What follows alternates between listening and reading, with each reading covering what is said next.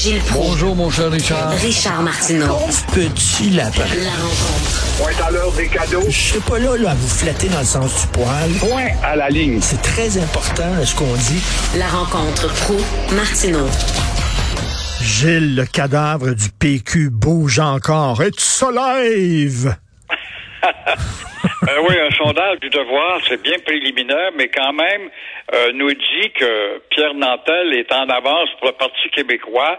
C'est vrai que Legault n'a pas nommé son canon ou sa canonne. Il doit avoir une, personne importante, mais importante ou pas, je ne crois pas que ce soit une personne prédominante électoralement, politiquement, populairement parlant. Alors que Guy Nantel a été euh, quand même... Pierre, Pierre Nantel me rappelle jamais de son prénom en. Il a, il a été quand même un député du NPD.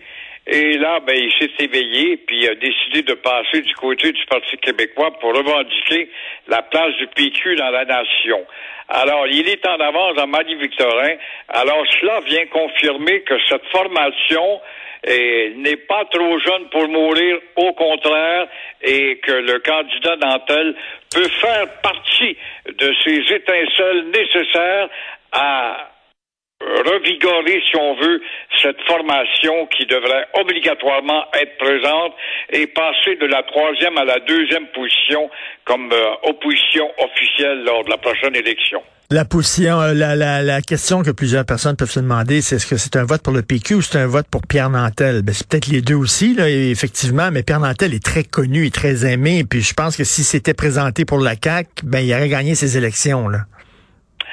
Ben, il a déjà fait ses griffes d'abord aux communes, faut pas l'oublier, et en même temps, euh, depuis quelques années, il travaillait pour Québécois, il était présent sur tes zones à toi, euh, il n'y a pas de doute qu'il s'est bâti un auditoire, il est connu, il a fait ses griffes, et euh, il est un candidat de, de, grande valeur en termes de popularité, un gars parlable, même ses adversaires le respectent, parce que c'est un gars très souple dans les débats, un gars qui pas, qui oui, se laisse pas aisément. Je le croisais tous les jours euh, ici parce qu'il était l'émission juste avant moi, donc je le croisais tous les jours. Euh, euh, il est pas mal plus à gauche que moi, moi je suis pas mal plus à droite que lui, mais j'adorais discuter avec lui. Comme vous dites, c'est un gars parlable, c'est un gars qui est capable de discuter, c'est un gars extrêmement gentil, affable, un bon sens de l'humour, très sympathique. Donc, je suis assez content. C'est une bonne, c'est une bonne nouvelle pour le PQ.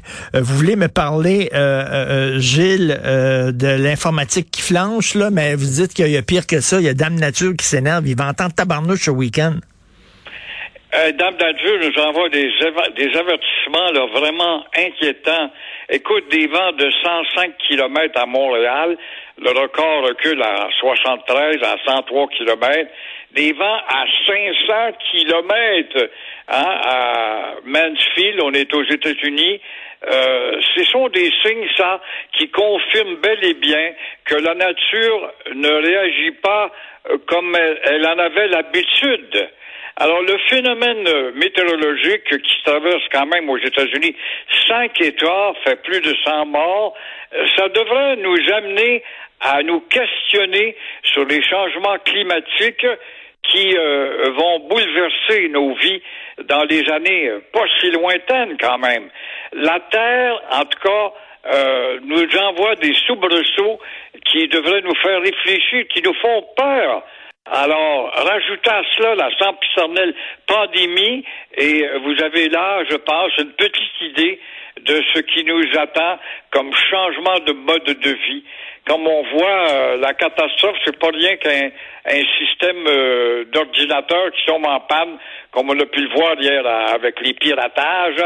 Ça, ça débalance le monde, mais au-delà de ça, il y a aussi la nature et qui nous envoie des signes inquiétants. Moi, je suis pas un climato-sceptique. Là, je, crois qu'il y a des changements climatiques, là, mais je, en même temps, en même temps, des tornades, il y en a tout le temps eu, des inondations, il y en a toujours eu aussi. Là. Moi, qu'on me dise, ah, c'est un signe des changements climatiques dès qu'il y a une tornade quelque part. Il y en avait oui, mais au mois de décembre, c'est pas dans l'habitude de Dame Nature, d'une part et aussi intensément d'autre part. écoute, une ville au complète qui a été éliminée, là. On, on a affaire d'un pays moderne où il y a un code architectural, des édifices en béton bien ancrés, dans le mhm. béton armé, puis qui, quand même s'envolent, sont rasés par la nature. C'est un phénomène euh, hors de l'ordinaire. Et la, tornade, on a vu des images euh, sur Internet, c'est un monstre. C'était un monstre. Moi, j'ai jamais vu une tornade grosse comme ça. D'ailleurs, un peu plus tard, euh, Gilles, je le dis, à 10h15, on va parler à un chasseur de tornades québécois. Moi, ça me fascine. Les gens là, qui tripent sur les tornades, puis quand il y en a une quelque part, ils sautent dans leur camion, puis ils foncent vers la tornade, alors que tout le monde se sauve. Exactement. Euh, je ne sais pas par quel phénomène, quelle sorte de boussole ils possèdent ces gens-là, mais ils peuvent, euh, en tout cas à l'avance, nous dire à peu près à quel endroit le tourbillon va passer et faire ses dégâts. Alors, vous voulez parler des cyclistes d'hiver? Ben oui, il est peut-être grandement temps qu'il y ait un mot du débat, à savoir si les bicycles ne devraient pas retourner dans leur garage ou leur sous-sol rendu au mois de décembre. Mais non, mais non, mais non, va dire la ville, écoutez, les bicycles sont nombreux, puis ils contribuent à, diminuer le nombre d'automobiles, ce qui est faux. Il y a toujours un million quatre cent mille voitures, mais il y a toujours le taux de de- d'oxyde de, carbone. Alors, faut combattre ça. Et Johnny Alberto, voilà, qui est un cycliste qui se promène au mois de décembre, lui, au cours des dernières années actuellement, on a vu qu'on a tellement tassé l'automobiliste par-ci et par-là, autour de là sur le boulevard Pineuf ou la rue Saint-Denis, on fait de la place aux cyclistes. Alors, il faudrait pas se surprendre d'assister à des agressions chez les deux groupes. Et Johnny Alberto, un gars correct, un cycliste, un ingénieur de formation, s'est fait poivrer par un automobiliste qui, bien sûr, n'a pas laissé sa carte d'affaires. Mais euh, lui, il trouve qu'il y a trop de pistes cyclables, l'automobiliste, alors que lui dit qu'il n'y en a pas assez. Mais c'est ça le maudit dilemme. Justement, la ville veut baisser le taux d'oxyde de carbone, mais par ailleurs, on n'est pas à Amsterdam, à Montréal. La ville, avec son climat, se permet pas Ben d'avoir des maires de cyclistes dans les rues. C'est pas vrai, ça. D'autant plus que nos rues sont des ruelles. Hey, le boulevard Pineuf, puis le boulevard Saint-Denis, la rue Saint-Denis, et combien d'autres donnent priorité aux cyclistes? Euh, on pense pas au chambardement. C'est vrai qu'il y a l'oxyde de carbone, mais il y a des livreurs, puis il y a des, des, des voitures qui se doivent de passer également. Alors, on ne sera pas surpris si le débat portant sur la remise des bicyclettes euh, l'hiver dans leur garage, leur sous-sol ne le prendra pas. Parce que là, quand l'hiver, là, les routes sont plus étroites, hein, parce qu'il y a de la neige à gauche, il y a de la neige à droite, c'est glissant, il y a de la slush. Et là, moi, j'ai toujours peur là, de glisser puis de frapper un cycliste d'hiver. Ils sont, ils sont Oui. vraiment, ils sont, ils sont gang haut, comme on dit là. C'est. Il y a euh, 10 ans, euh, Richard, un gars en bicyclette l'hiver, on riait de lui. C'était fou, ça. Tu vois comment que la folie a changé de place? Mais comment se fait que madame qui a besoin tant d'argent, je veux bien croire qu'elle veut combattre la pollution, mais qu'elle commence donc par imposer aussi un permis de conduite de cycliste?